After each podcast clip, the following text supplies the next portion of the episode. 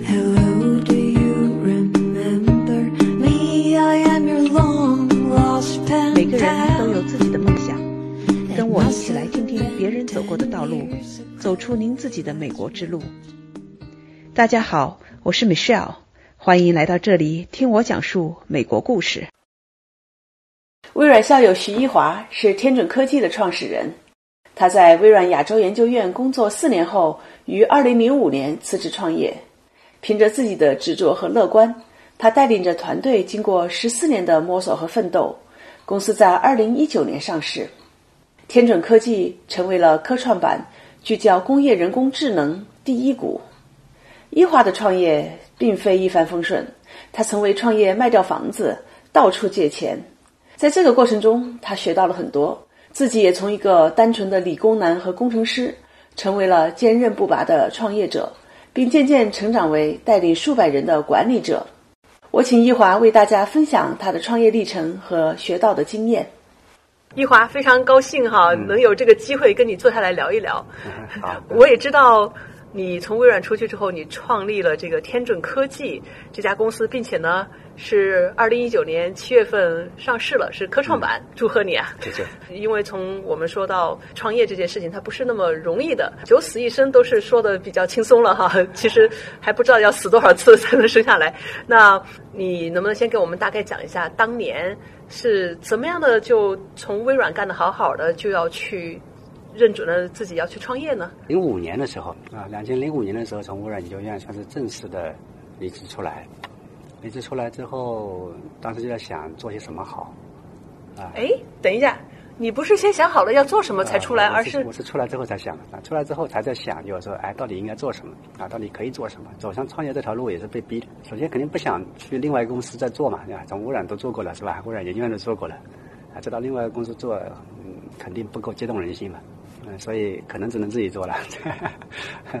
做什么东西呢？又这就回到一个职业惯性的职业依赖上来啊。因为我是学 computer vision，就是硕士的时候啊，包括在微软研究院做的方向都是跟 computer vision 相关啊，计算机视觉，对，计算机视觉。啊，然后这么一个方向放到产业界去应用啊，其实可以用的地方并不是很多。计算机视觉呢，这几年从一二一三年开始深度学习，开始广泛使用之后，视觉应该说在算法上有很大的突破，啊所以它能解决不少问题，包括人脸识别啊，现在能解得很好。嗯但是零五年的时候还做不到这一点，在零五年那个时候，就计算机视觉真正在产业界能够得到应用的，主要也就两个领域，一个是工业界，在所有的环境都严格可控的情况下，嗯在制造业、工业界用视觉来做一些质量的检测和管理，啊，这是一个场景。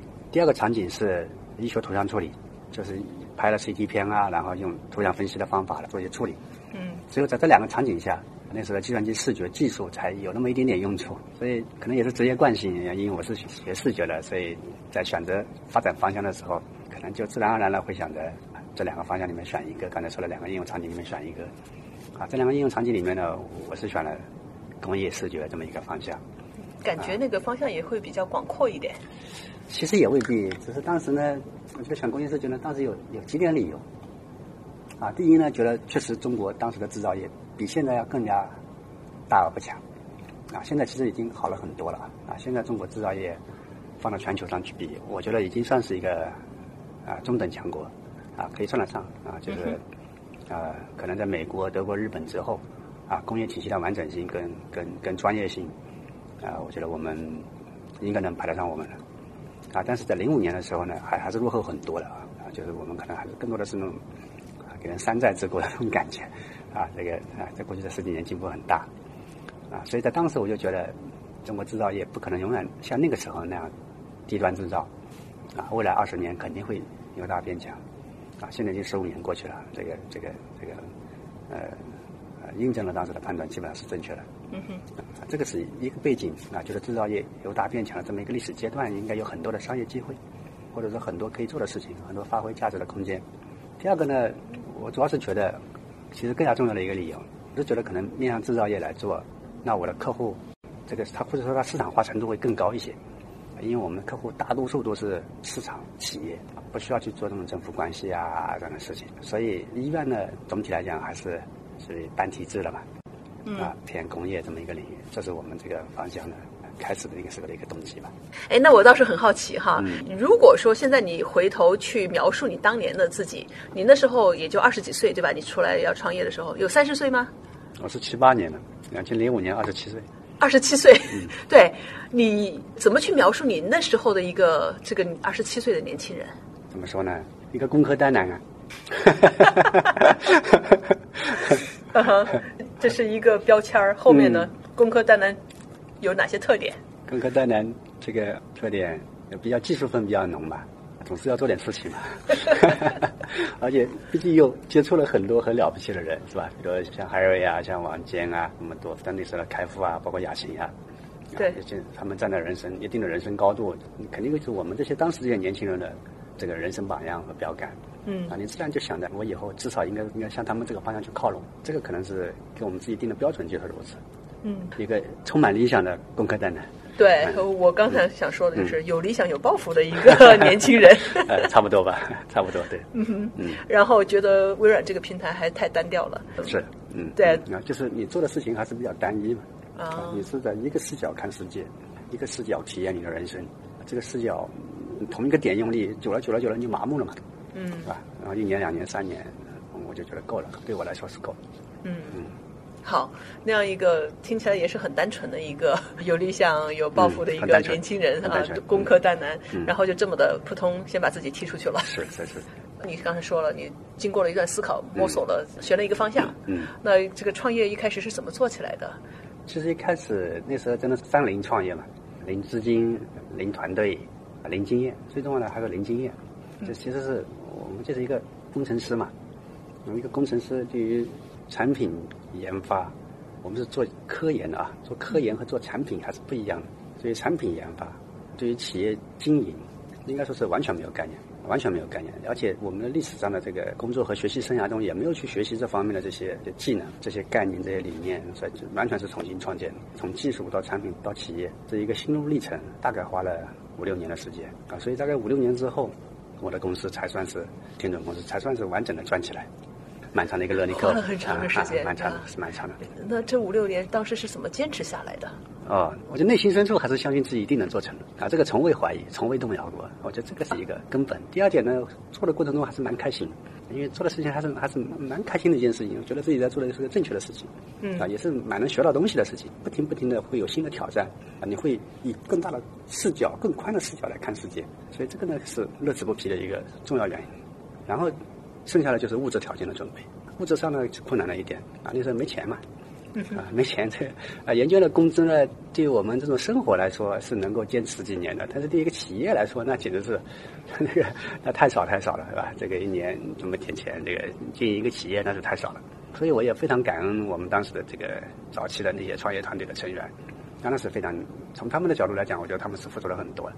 啊，我可能我自己乐此不疲，我们团队大家多少也是乐此不疲，但是他们我觉得是要有更大的一个心理上的障碍要突破。我们拿的非常非常低的薪水，甚至有一度是不拿薪水，嗯，然后拿一两千块钱一个月的工资，拿了好几年。那我估计你这一批开始创业的这些人哈，从你一个单身男到后来，我估计大部分人也都是单基本都是身的吧？单身的，基本对都，是单身所以能够一两千块钱也能活下去，是是是是是是有饭吃就好了。是有饭吃就好了。当然也有很多是以兼职的形式啊，或者各种形式啊，这个在一起工作，反正就是八仙过海吧，各种方法使得这个事情能够推进下来。啊，当然人也很少，开始的时候人也没几个人，但不管怎样还是一个公司，所以就从啊污染的这点工资是肯定不够的。所以后来我大概从出来做了一年左右，一年都不到钱就不够了，钱就花完了，花完我就把刚才说了把房子卖了。我当时买的时候房子是六十多万买的，啊六千块钱一平，一百多平，所以六十多万买的。从我从买到卖呢两年，零四年买的，零六年卖的，卖的时候一百二十万。哇，这个投资很哎呀，我！就觉得这个，我就觉得我那时候就觉得，哎呀，这个房地产是一个太有前途的行业。这钱来的太快了。对对对，这个呃网上流传的笑话说这个十大败家是吧？这个什么创业是排第三位，卖房创业是排第几位？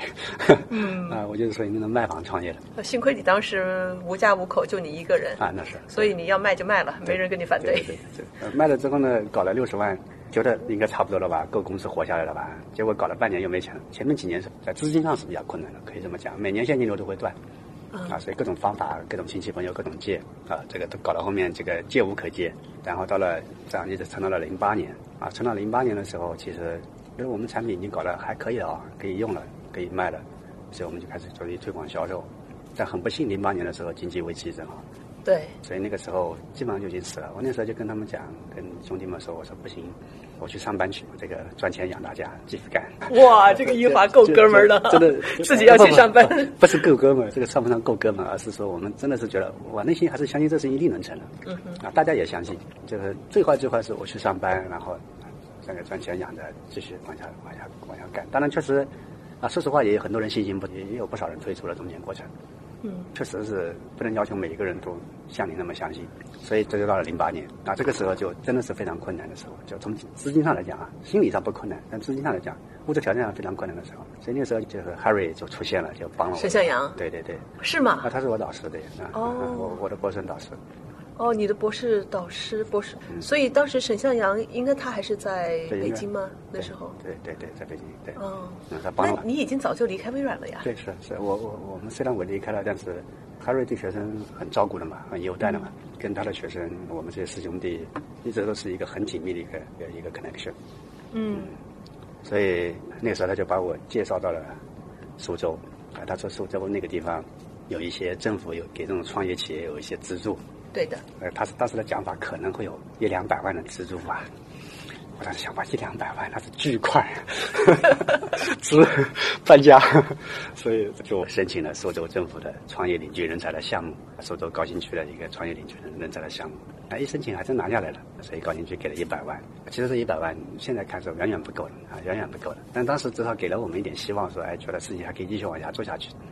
嗯，另外还有一个重要理由就是说，苏州，因为我们是服务制造业，我们做的东西是服务制造业。苏州呢，长三角这一带或者珠三角这一带是制造业的中心，所以我们自己很清楚，我们在北京不适合，嗯，在北京不适合，所以必然要搬。所以两千零九年的时候，我们就搬到了苏州去。你这一帮小哥们儿都去了，对对对对，很很少的几个人，也就不到十个人。嗯哼，然后我们去苏州的过程中呢，就在申申报创业领军人才的过程中呢，苏州国有的一个投资公司看到了我们这个项目，对我们这个项目很感兴趣，所以又给我们投了点钱，投了我们八百万哇，啊，所以这个就是所以就活下来了。所以我就说，我们其实一开始的时候是靠苏州的这个加加起来差不多千千一千多万吧，啊，这笔钱啊，正好让我们活下来了。这叫做什么？柳暗花明又一村。对对，确确确实是这样，呃，完完全全是你说的这么一回事。啊，当时你会觉得山穷水尽，但是突然就是又转过来了。嗯那如果没有这个一千多万，我估计我们是我们是活不下去的。哇，所以这个创业起起伏伏哈，我自己开玩笑说，我从零五年底开始创业的时候，我对这个事情的判断和最后实际发生的，就所需的时间和所所需的资金，实际发生的大概是我开始判断的三倍。哦，啊，我开始觉得一年或者最多两年，可能基本上产品就能面世，是吧？三年或者五年应该能上市了吧？是吧？公司应该能上市了吧？结果我产品从研发到最后上市，产品上市，面试大概花了三四年的时间，公司上市花了十四年的时间，所花的资金大概也是我开始设想的三倍，三倍可能都不止。嗯所以很有意思。你说当时的我确实，我其实也不仅是我，当时的一个初创者，往往是乐观主义者，创业者往往是乐观主义者。他主观上是乐观的，他客观上也是乐观的。但因为他能力有限，他判断不了这个事情所需的全部。另外，他天生也是乐观主义者，他容易去忽视这些困难，去去强化这些机会。嗯，啊，正是因为有这种乐观主义精这个精神，他才能够坚持下去。对，如果你那么有经验哈，啊或者是说你你可能就不敢干。对对，或者说你自己没有这个经验，但是嗯。旁边的人有经验的人告诉你这个，可能确实是是。你想这么多的困难，这么长的时间可能就放弃了。是，如果是让我重新回过头去重新干一遍，我肯定不会是这么个做法，几乎嗯不太可能会那个做法。那既然你说到这里，如果你重新去干一遍，有这个机会的话，嗯这个路重新走一遍，你觉得怎么样的做法是更适合的，或者你更按照今天你现在有的这个知识经验的话，嗯你觉得应该是什么样的做法呢？我觉得，就我现在的这个工业视觉这个行业，工业人工智能这个行业已经深耕了将近十五年。我觉得我们还是有一定的发言权。我们对人工智能的理解和对工业的理解，这两者结合的这种理解，我觉得中在中国整个产业界，我相信我们还是比较深刻和准确的。而且在这个领域，工业人工智能领域，据我所知，我们也是中国第一家在中国上市的公司。中国以工业人工智能为主题的，我们是第一家第一家上市公司，所以我们觉得我们还是比较有发言权。嗯哼。啊，我的感觉呢，这个行业首先要彻底的放弃掉这种速成的想法。我们这个行业快不起来，一定不是说像共享单车、美团外卖或者是电子商务这些东西，它有可能这么快。为什么这么说呢？啊，因为我们需要的基础工作太多了，我们整个产业链的这个闭环太长，这里面从供应链到产品到客户到技术，整个完整闭环太长，商业里面的这个流程太长，客户的认证，光光客户认证都该可能要要给你认证上几年。嗯。有些严肃的客户，他要用你的东西，他第一年先小批量的用，啊，用一用，哎，还可以，第二年才会大点批量，第三年才会上量，你这个一下搞下来就三年了。嗯。这个是一个。这个行业它的天然特性，所以呢，我觉得这个要想进这个行业做这个行业，首先就不能抱着速成的想法啊。但是我觉得也不见得要像我当时那么的慢 啊。这个因为资源不一样啊，这个方法不一样，我相信可能是有些很多的细节上是可以优化优化，应该是可以快一些的。嗯。好，那你刚才讲到的前面这一段哈，就是创业的初期，是对吧？走过了这段的路，嗯，那后面应该就是我猜想哈，到了比较快速发展的阶段了。嗯，相对而言是，相对的。要想知道徐一华在公司相对快速发展的阶段面临什么新的挑战，以及他是怎样把天准科技带上市的，请听我们俩对话的下期。您到喜马拉雅 APP 上搜索。听美需要讲述美国故事就能找到了，期待与您下期再见。